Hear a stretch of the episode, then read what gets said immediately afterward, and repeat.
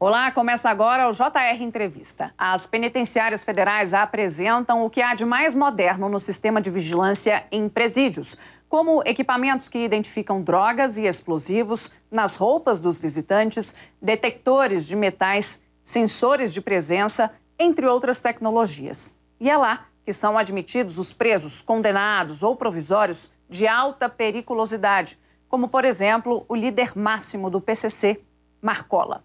E para falar sobre esse tema, nós convidamos Amanda Teixeira, diretora da Penitenciária Federal aqui em Brasília. Diretora, seja muito bem-vinda ao JR Entrevista. Olá, obrigada pelo convite. É um prazer falar com vocês, falar com o JR Entrevista, com a TV Record.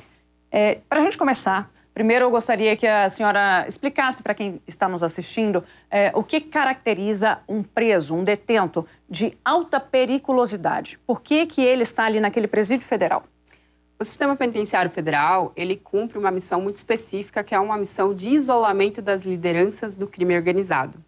Então, o preso que está conosco é um preso que ou liderou essa facção no seu estado, ou se envolveu numa situação, num evento de fuga, de rebelião, ou ele pode ter uma necessidade de estar conosco por questão de segurança pessoal. Então, nesse caso, o preso ele é caracterizado como de alta periculosidade, porque precisa de uma solicitação do Estado para que ele ingresse no sistema penitenciário federal.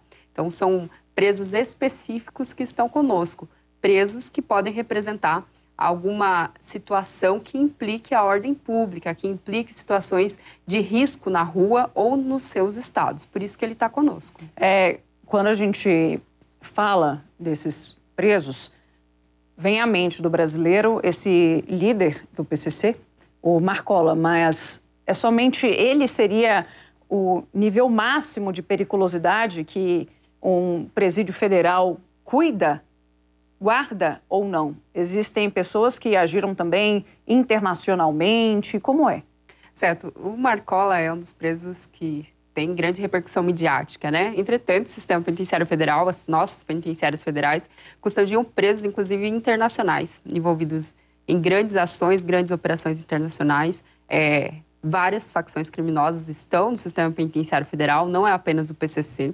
Facções criminosas como Comando Vermelho, facções que têm articulação internacional, como o caso da máfia italiana. Então, a gente tem vários e vários presos de altíssima periculosidade. Né? Então, são elementos que são é, expressamente comprovados para que esse preso esteja conosco. Então, para além do Marcola, que é o mais evidente né, dos nossos presos, mas a gente tem diversos presos, cada penitenciária federal tem vaga para até 208 presos, e esse perfil ele é estabelecido já pelo juiz de origem, que a gente chama, que é o Estado, né? Então, o Estado é que pede a inclusão no sistema federal para garantir o isolamento dessa liderança. É, é, é uma busca constante por melhora na segurança também? Como funciona isso? Dentro do presídio federal, a gente busca o tempo todo melhorar a nossa segurança, né? A penitenciária federal em Brasília conta com aparatos de altíssima tecnologia que são, é, de fato, construídos a partir da origem da penitenciária. Então, tem a penitenciária original e a gente vai, com o passar do tempo, com os riscos, com a forma de atuação, construindo novos aparatos de segurança. Hoje, eu posso destacar para vocês, para o telespectador, é a muralha que a gente tem na penitenciária federal em Brasília, essa muralha, esse aparato, que é um aparato blindado, um aparato que imprime uma segurança muito grande para a nossa unidade, fez com que a Penitenciária Federal em Brasília fosse considerada a penitenciária mais segura da América Latina. Então, cotidianamente, além da estrutura, o procedimento, é, a formação dos servidores, a atuação cotidiana, a rigidez nos procedimentos de acesso, na fiscalização, no procedimento com o preso faz com que a gente tenha chegado aos 17 anos né, de sistema penitenciário federal com um número de zero fugas, zero celulares e zero rebeliões. Então, para a gente, esse número ele é expressão do trabalho também dos servidores, assim, além da estrutura, né, que é muito imponente, mas o trabalho cotidiano dos servidores que lá atuam, a rigidez do procedimento garante que a gente chegue com resultados bem eficientes no âmbito do sistema penitenciário federal. Quando a senhora fala em rigidez, o que, que isso significa? Como é essa dinâmica de trabalho ali dentro? É, a rigidez de procedimento ela se dá desde o acesso de visitante, acesso de advogados, acesso do próprio servidor. Então, a gente tem vários postos de controle com pórticos detectores de metal, raio-x. A gente passa é, por vigilância 24 horas, então a gente tem na unidade um aparato de câmeras e monitoramento muito, muito grande. Essa vigilância, essa rigidez, a forma como a atuação se dá, a gente tem um manual que integra exatamente os procedimentos que precisam ser feitos em cada tipo de evento, né? Além disso, a gente conta é, com uma alta integração com todas as forças de segurança do Distrito Federal. Então, hoje, qualquer evento que possa acontecer na Penitenciária Federal em Brasília, a gente consegue rapidamente contar com todo o aparato de segurança do Distrito Federal. Para a gente, a gente caminha é, principalmente balizado por esse pressuposto da integração que gera uma eficiência na segurança pública. Então, hoje nós temos parceiros importantíssimos, tanto da segurança pública do Distrito Federal, quanto os nossos parceiros federais, né? Polícia Rodoviária Federal, Polícia Federal, a gente consegue ter um apoio muito, muito grande ali na Penitenciária Federal em Brasília. É, são detentos que são monitorados 24 horas por dia, cada passo que eles dão, vocês estão em cima. É, lidar com planos de fuga. Cito isso porque a gente tem esse fato recente. É, foi encontrado um plano de fuga para o Marcola, que é o exemplo mais palpável que temos agora no momento. Isso para os senhores é corriqueiro? Lidar com esse tipo de inibição, de bloqueio, de tentativa de fuga? O sistema penitenciário como um todo, não só o federal, a partir do momento que prende pessoas, a partir do momento que priva da liberdade, lida com essa possibilidade permanente de fugas e de resgates. Né? Então, não é só o sistema federal, todo o sistema penitenciário é uma característica pela sua essência, pela essência sociológica mesmo, né? Do espaço, a privação de liberdade. Quando você tem fome, você quer comer. Quando você está privado de liberdade, você quer ser livre, né? Então, é, essa questão da fuga, ela é presente rotineiramente. No sistema penitenciário federal, ela é mais delicada porque as fugas de presos com tanto poder aquisitivo, com tanta possibilidade de articulação com o crime organizado, né, no que se refere a econômico mesmo, a possibilidade de montar planos, possibilidade de, de construir é, eventos que sejam cinematográficos mesmo, né? Então a gente trabalha assim com eventos que não só é, esses planos que a gente descobre com relação ao Marcola, né? Não é o primeiro, a gente já desmontou aí em outras operações planos parecidos, né? É, mas também com outros presos que são de grande periculosidade e também de grande poder aquisitivo. Então é uma questão rotineira. A Penitenciária Federal está preparada para tratar desse tema, preparada tanto que se refere a setor de inteligência, preparada operacionalmente. Então, todos os dias a gente tem planejamentos para essa área, né? Não é o primeiro plano, nem será o último. Como eu disse, é algo rotineiro e a gente trata, assim, com essa informação e consegue construir uma resistência e consegue ter estratégia para que isso, em momento algum, se concretize. É, é uma questão fácil de lidar, essa, essa pergunta eu faço justamente porque eu noto uma tranquilidade na sua voz ao falar desse assunto. E, e, e todo mundo fica muito preocupado quando a gente percebe é, um líder de uma facção criminosa elaborando um plano de fuga. Isso assusta toda a sociedade, né?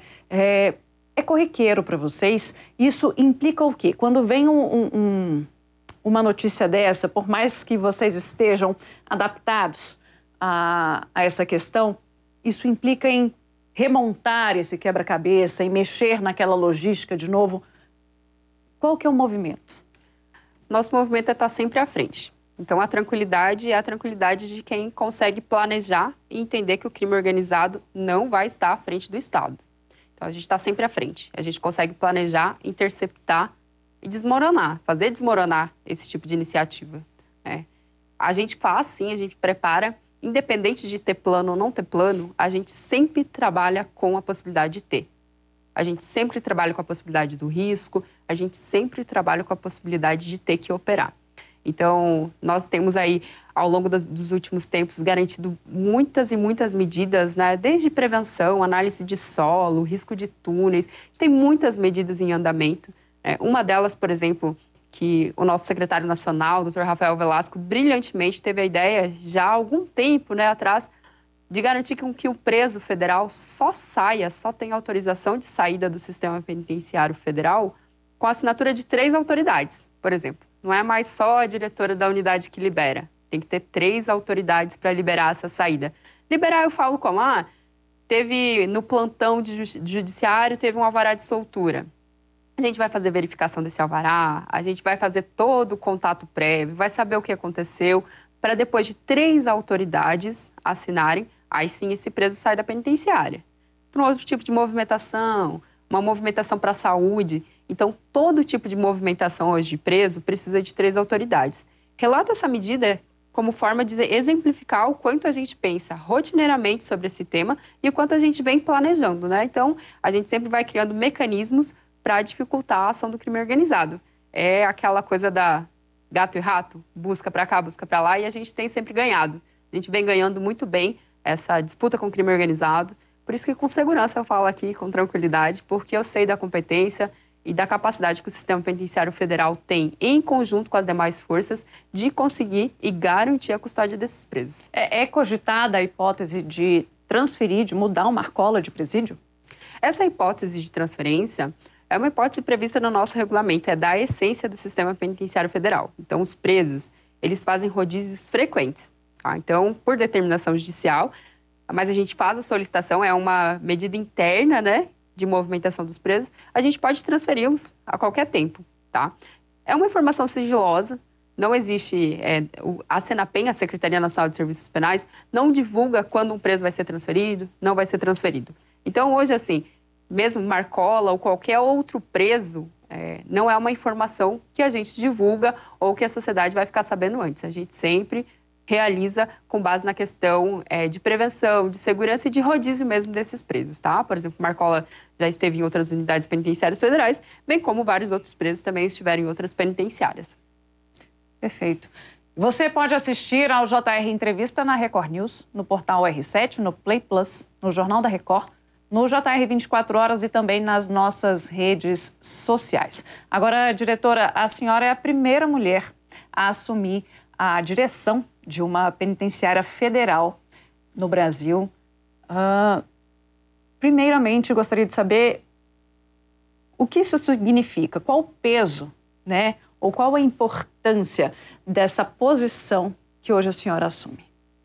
Que mais que assumir uma penitenciária federal é ter uma posição de comando no combate ao crime organizado no nosso país. E acho que para isso, para as mulheres brasileiras, eu acho que representa muito mas para mim especialmente representa abrir portas. Eu sei o quão competentes são as minhas colegas, eu conheço muitas policiais de várias forças e o espaço da segurança pública é um espaço muito difícil para as mulheres. Então tá na direção de uma penitenciária federal, no espaço de gestão, é um motivo de orgulho de poder ser eu que estou representando essas mulheres, essa luta que elas travam todos os dias para também fazer a segurança pública ser um espaço melhor.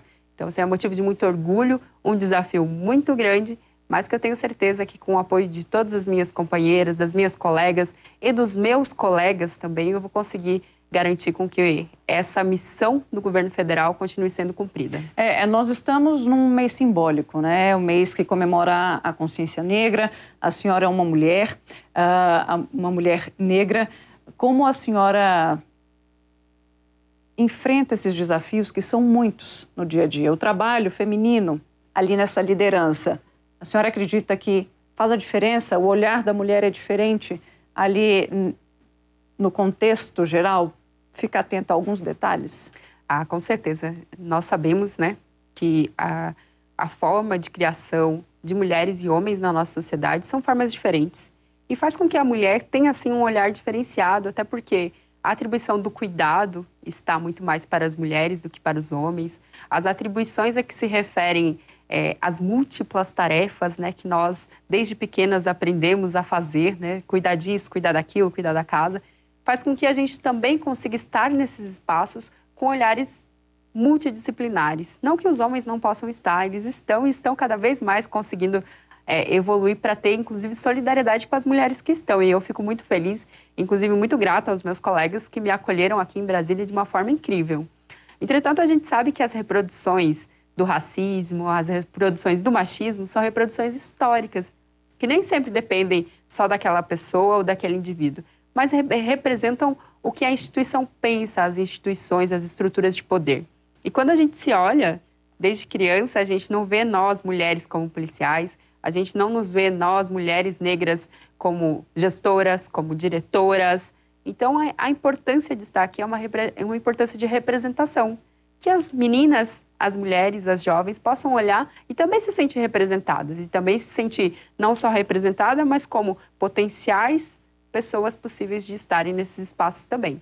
Acho que é bem isso, assim, é abrir portas. É, eu gostaria de pegar esse gancho é, justamente para a gente falar a respeito da ressocialização, porque eu acho que um, um olhar feminino pode dar uma diferença nisso tudo. É, primeiro, primeiramente, é, um preso de uma penitenciária federal pode ser ressocializado ou ele já é ressocializado ali dentro daquele complexo? O preso é quem tem que dizer se ele pode ser ressocializado. Nós, enquanto Estado, nós, fundamentalmente, pela lei de execução penal, temos que dar todas as garantias legais com relação às assistências a esse preso. O preso do sistema penitenciário federal não é diferente. Ele tem que ter todas as garantias. Na penitenciária federal, ele tem acesso à alimentação de qualidade, são seis refeições diárias. Ele tem acesso toda a vestimenta, todos os itens de higiene, acesso a médico, equipe multidisciplinar, psicólogo, psiquiatra, terapeuta ocupacional, assistente social, pedagogos. Ele tem direito à assistência religiosa, ele tem direito à leitura, a pena pela leitura, tem direito à educação formal, inclusive num convênio brilhante que nós temos com o próprio GDF, né, que vai lá e faz a oferta de educação formal para esses presos. Para você ter ideia, hoje lá na Penitenciária Federal em Brasília, 75% dos presos têm ensino médio completo. Então, é uma escolarização significativa que representa, assim, para a gente a necessidade que a gente tem de olhar e de garantir as assistências desse preso. E aí, se ele vai se reabilitar, não vai reabilitar, vai reingressar à sociedade de outra forma, é uma decisão dele. Né? É, é, é, esse é um tema que sempre repercute muito, até mesmo porque temos a questão do, enfim, denúncias, marcola. Quando diz que não está recebendo a alimentação adequada, que emagreceu 20 quilos lá dentro. Uma denúncia feita pela esposa. Uh, temos a formatura de um outro líder, do Bin Laden, conhecido também. Outro líder de facção. Formatura lá no presídio também. Isso seria um paradoxo. É, quem está aqui de fora acha que talvez as pessoas que estejam lá dentro não tenham esse direito. É isso mesmo? Todas as pessoas têm direito. São políticas públicas diferentes e a sociedade precisa estar preparada para fazer esse debate. A pessoa que está presa, ela não perde os seus direitos. Ela precisa continuar mantendo os seus direitos. O único direito que ela perde é a liberdade. Ela só perde o direito de ir e vir. Então a gente está assim, a gente tem a necessidade de cumprir. E de outro lado, é o equilíbrio do sistema prisional. Para a gente é importantíssimo que o nosso preso possa ter assegurado as suas assistências, possa ter a sua pena cumprida de forma humana, de forma segura. Por quê? Porque a gente precisa garantir com que esse preso tenha todas as condições de cumprimento da sua pena. No nosso país não existe outro tipo de pena que não a prisão. Não existe pena de morte, não existe prisão perpétua. Então, esse preso que está lá conosco pode ser que esteja aqui na rua no dia seguinte. Né? Espero que não, justamente porque nós temos um preso federal, um preso que tem um cumprimento de pena diferenciado, e justamente essas medidas de ter três autoridades, enfim, né? Justamente para que não, não tenha dificuldades nessas decisões e ele saia. Mas se ele voltar para o Estado, voltar para o Estado por cumprimento de pena, a gente não pode tratar o preso como se ele não tivesse humanidade. São seres humanos, independente do crime que cometeram. E assim, o nosso papel como gestor é não fazer juízo de valor. Nós não podemos fazer juízo de valor. Nós temos que dar cumprimento integral à lei de execução penal. A lei de execução penal prevê, a gente tem que fazer constar. A alimentação da Penitenciária Federal em Brasília é uma alimentação altamente balanceada, construída por cardápio nutricional, tá certo? Então, o preso tem uma dieta com uma média de 3 mil calorias diárias, em seis refeições, que são entregues em três vezes por dia lá na penitenciária. São refeições balanceadas. Geralmente, o preso que chega na penitenciária federal, ele chega muitas vezes dependente químico, muitas vezes com acesso a várias coisas que nos estados, infelizmente, ainda em alguns presídios tem esse cenário. No sistema federal, ele não vai ter contato com cigarro, não vai ter contato com bebida alcoólica, não vai ter contato com nenhum tipo de alimento que seja extra esse alimento que ele recebe pela nossa dieta, pelo nosso cardápio nutricional. isso é evidente, é como se a gente estivesse fazendo uma dieta, né? Sem tomar refrigerante, sem... e aí o preso vai ter alguns, algum impacto também no, no peso, que para a gente é importante, manter a saúde do preso em dia lá dentro da penitenciária federal, sim, né? É, esse tema da alimentação ele é recorrente, principalmente porque não entra nenhum tipo de alimento externo, absolutamente nada. Então, a alimentação toda do preso é fornecida pelo Estado. E isso faz com que a nossa segurança também seja garantida. Né? A gente já vê em vários presídios que acontece de entrar drogas, entrar materiais metálicos no meio da alimentação. Infelizmente, isso ainda acontece. Né? No nosso presídio, a gente não tem esse problema porque a alimentação é toda fornecida por nós. O JR Entrevista agora vai para um pequeno intervalo e a gente volta daqui a pouco. Até já. Estamos de volta com JR Entrevista e aqui com a gente a diretora da Penitenciária Federal em Brasília, Amanda Teixeira. Diretora, com base na sua experiência, como a senhora acredita que a Penitenciária Federal pode contribuir nos desafios a serem enfrentados no sistema prisional brasileiro como um todo. Certo. Eu vou mais além, né? Vou colocar essa tarefa para a Secretaria Nacional de Políticas Penais, a qual nós estamos subordinados, as penitenciárias federais. A Senapen, ela tem feito um trabalho brilhante junto aos estados, tem conseguido garantir índices impressionantes no último período, né? Os desafios são grandes nos estados. A gente tem contribuído por exemplo, para retirar os celulares das unidades penitenciárias. A Operação MUTI é uma operação que tem sido realizada pela Diretoria de Inteligência Penitenciária da Senapem, e essa operação tem garantido que a gente tenha retirado, por exemplo, no Rio de Janeiro, 8 mil celulares de dentro das unidades prisionais. A presença desse tipo de equipamento nas unidades é uma presença muito simbólica, muito frequente e que vira moeda de troca, e que vira capacidade do crime organizado de se articular, de se comunicar. Além disso, a Senapen tem ofertado para a área de políticas públicas, tem construído relação com os estados para conseguir fomentar a execução dessas políticas e garantir um sistema penitenciário um pouco mais humanizado, um sistema penitenciário que acolha as diversidades, um sistema penitenciário que de fato cumpra o seu objetivo. Tem um tema que eu acho que é muito importante, é o tema do trabalho. E a Senapen também tem tratado desse tema com os estados. Recentemente eu tive inclusive que é uma unidade muito diferente da minha, né? Justamente porque a gente tem uma unidade estadual, a missão é diferente. É, estive em Chapecó, visitando um complexo penitenciário que mais de 40% dos presos trabalham. Trabalham, produzem, é, giram a economia também daquela cidade.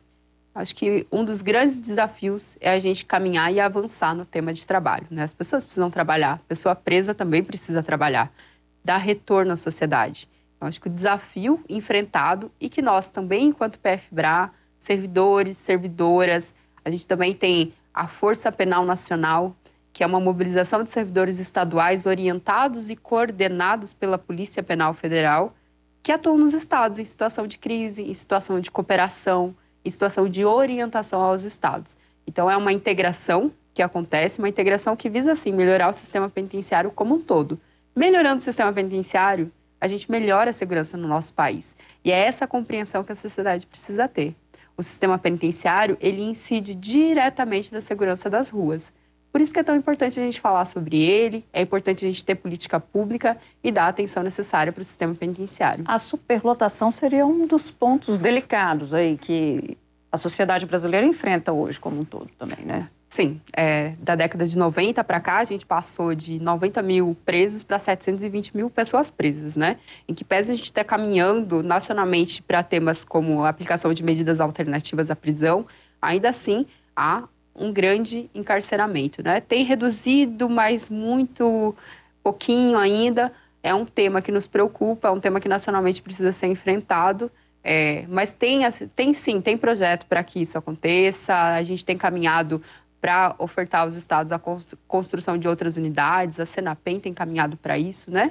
Para a construção de novas unidades. E é um tema que preocupa, mas que a gente precisa tratar com bastante cuidado, com bastante maturidade, para que a gente possa construir uh, um processo que seja seguro também para toda a sociedade. E para a gente encerrar, é, quais os desafios que existem hoje para os presídios federais daqui para frente? Os presídios federais, o desafio é um desafio cotidiano de garantir a custódia desses presos, de garantir com que esses presos fiquem realmente isolados, né? Então, a gente é, tem um, uns desafios que são desafios de marcos legais, a gente precisa, carece ainda de algumas regulamentações, regulamentações que se refere a temas bem pontuais, específicos. O sistema penitenciário federal é muito fortalecido no que se refere aos seus servidores, aos policiais penais federais, especialistas, técnicos. E o grande desafio é que a gente possa, cada vez mais, escrever sobre isso, normatizar, ter protocolos e o principal, integração. O desafio dos presídios federais, da Polícia Penal Federal, é integrar com todas as outras forças de segurança. O JR Entrevista fica por aqui. Lembrando que você pode assistir ao programa na Record News, no portal R7, no Play Plus, no Jornal da Record, no JR 24 Horas e também nas nossas redes sociais. Muito obrigada pela presença e, diretora, muito obrigada pela sua participação aqui também, viu? Sou eu quem agradece o convite. Até mais.